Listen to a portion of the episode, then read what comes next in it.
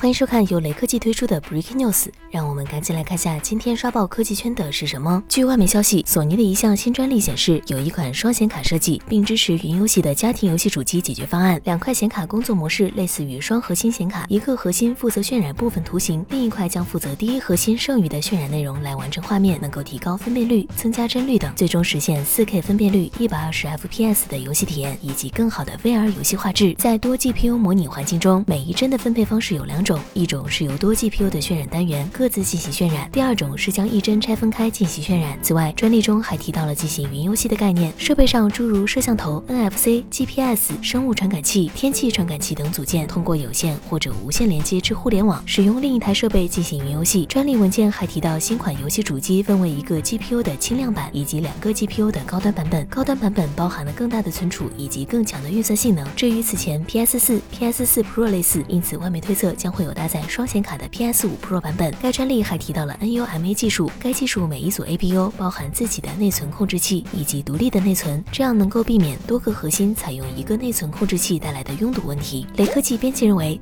索尼 PS5 Pro 的双 GPU 设计，一定程度上能够解决游戏主机的散热问题，并且提供更强的图形性能。这也说明游戏主机的军备竞赛进入到新阶段。当然，PS5 Pro 的价格肯定也不会便宜，而且就目前的产能和市场供求情况来看，能原价买到 PS5 Pro 恐怕得猴年马月了。